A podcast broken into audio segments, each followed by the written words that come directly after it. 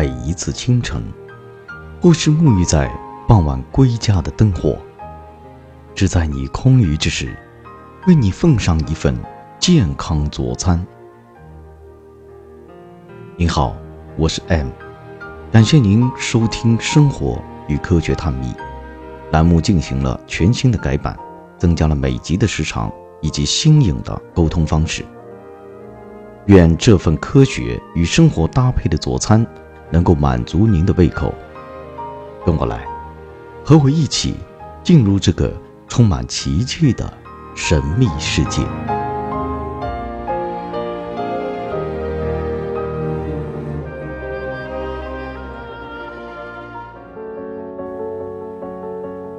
大家好，我是 M，欢迎大家收听《生活与科学探秘》。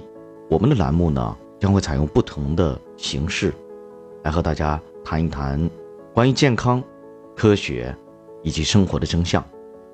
那么这一期，我们将会和大家来探讨一下有关于微信朋友圈的那些谣言。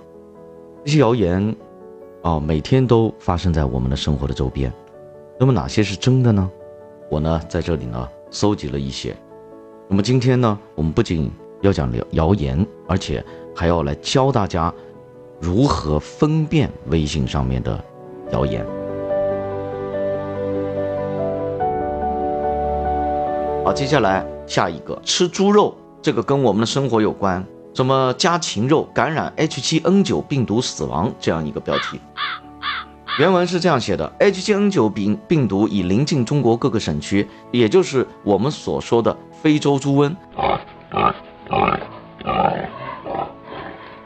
其中比较严重的省有浙江、安徽、黑龙江省等。昨日凌晨两点十三分，在海口市人民医院出现二十三名男女生感染 H7N9 病毒死亡，其中最大三十五岁，最小一岁。六名参入抢救的医生啊，有一个错别字啊，抢救的医生已经被隔离。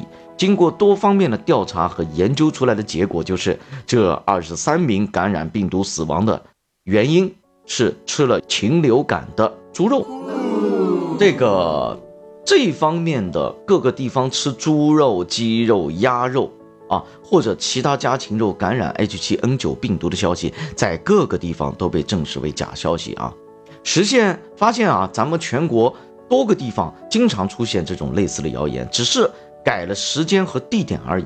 包括的地区有浙江、安徽、黑龙江、江苏。这条旧谣言在两年前就已经开始传播了，而且传播者他们在写这些字儿的时候，只是把发生的地点和医院名称换了，所以大家大可不必谈肉色变，放心吃肉吧。当然，大家在买肉的时候也不要贪便宜，国家对肉是有质量监控的，去到正规的菜市、超市去购买。然后呢，葡萄被喷植物生长调节剂暴力催熟，就是葡萄是用药水催熟的这么样一篇文章，里边还附了一个视频。这个的话外音呢就介绍说，现在是用肥料的第三天啊，大部分已经开始变红了，然后下午就用催色剂啊强制转色。变成这个颜色，七到十天就可以上市了。啊，所以说结论是我们吃的葡萄很有可能是被药水催熟的。那么真相是什么呢？我们来分析一下。上海交通大学农业与生物学副研究员许文平表示，葡萄种植中是没有催色剂转色和催熟这个说法的。为什么这样说呢？葡萄种植当中呢，一般会通过控制产量和肥水供给来调节品质的，比如说用蔬果控制产量。上海，呃，包括一些南方地区，葡萄亩的产量一般控制在一千到一千五百公斤，超过这个产量，它的甜度、颜色以及气味品质就会下降，是控制产量来达到质量的。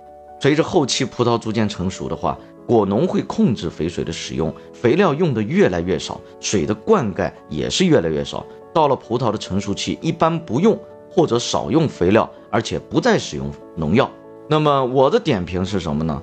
其实啊，这些药水啊，价格不菲，咱们农民啊才不舍得用。好，下面一个问题啊，跟政治有关系，就是政府大楼由驻港部队站岗，那个微信的文章是这样写的：说今天早晨六点开始，呃，驻港部队战士已经接手中联办中环大楼、呃外交部特派员驻港公署特首办公楼、立法会办公楼警戒岗位。针对这个问题啊，看了看了很多国家的网站，看咱们国内的新闻也要看。那么在国外的新闻咱也看一看，去参照一下。然后，事实上真相不是这么回事。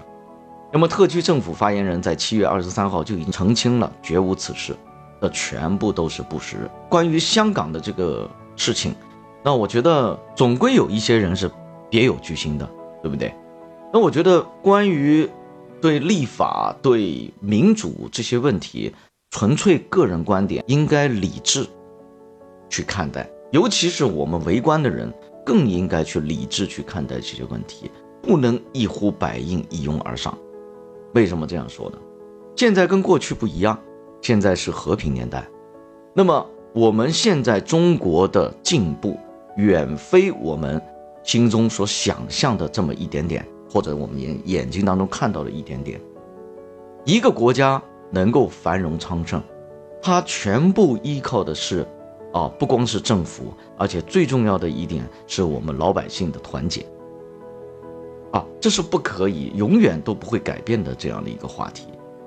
但是，你要求民主，这是你的权利，对不对？但是要合法合理。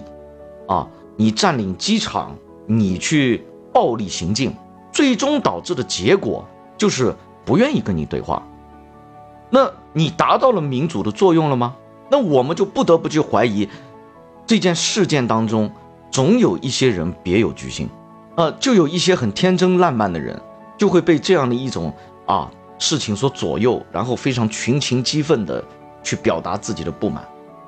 有些时候不满会加不满，最后导致非常不满，然后产生你想要的一个事实结果。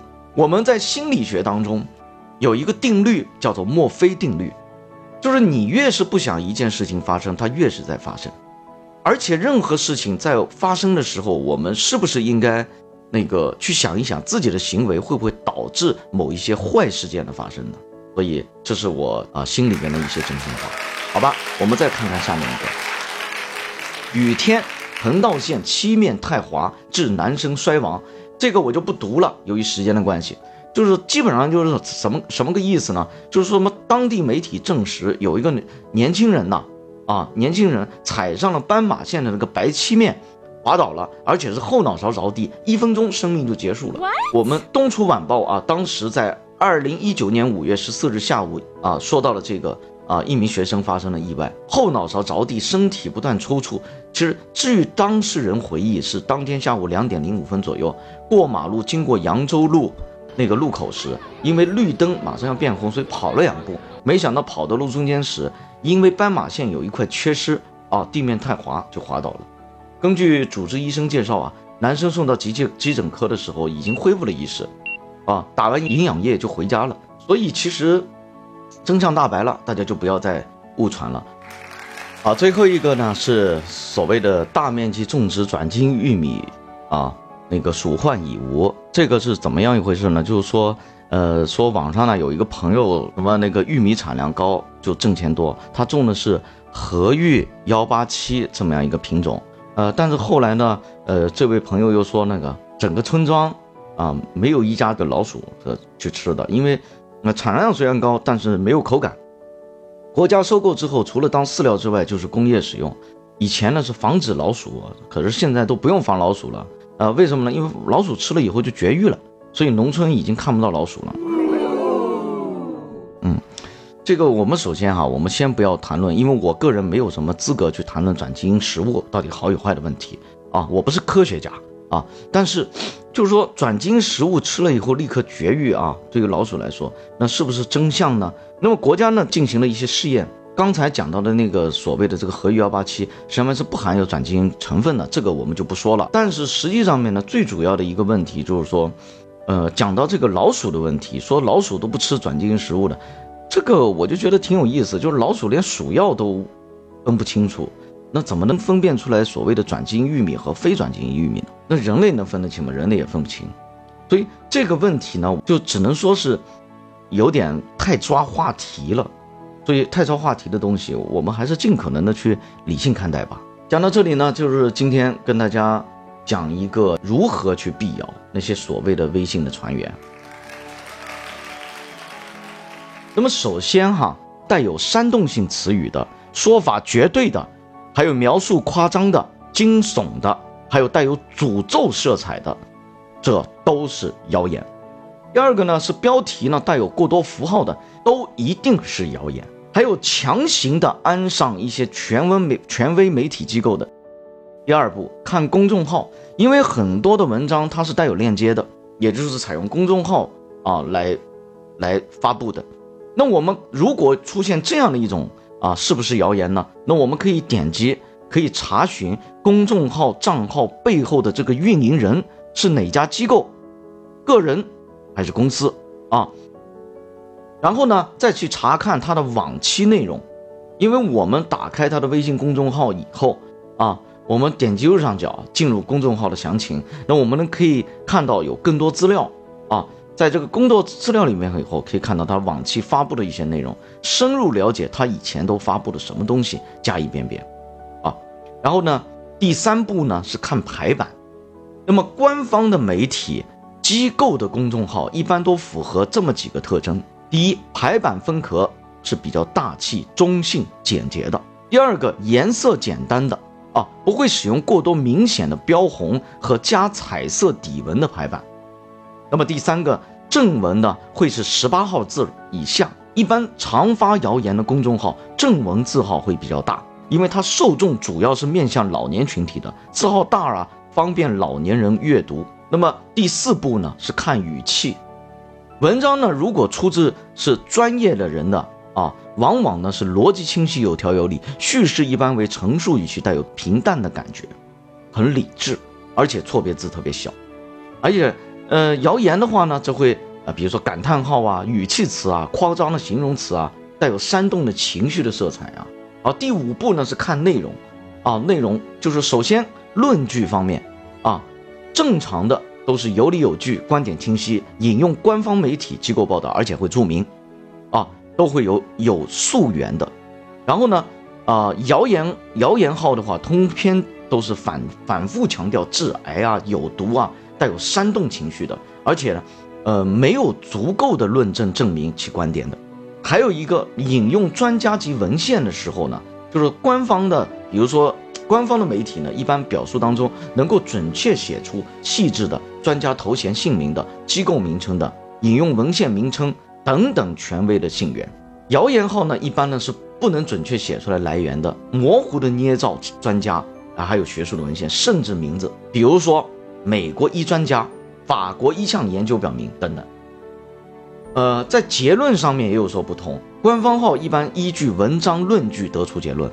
啊，谣言号一般会将结论绝对化，所以总结起来有这么几个几句话，就是多看权威来源的文章，快点告诉身边的人，尤其是爸妈家家长啊，不要让朋友圈成为谣言的集散地，拒绝谣言的传播，从我做起。好了，大家好，我是 M，我们生活与科学，我希望大家能够理性的去对待，只有。科学认真，才能生活幸福。感谢大家收听我们这一期的栏目，我们下期再见，拜拜。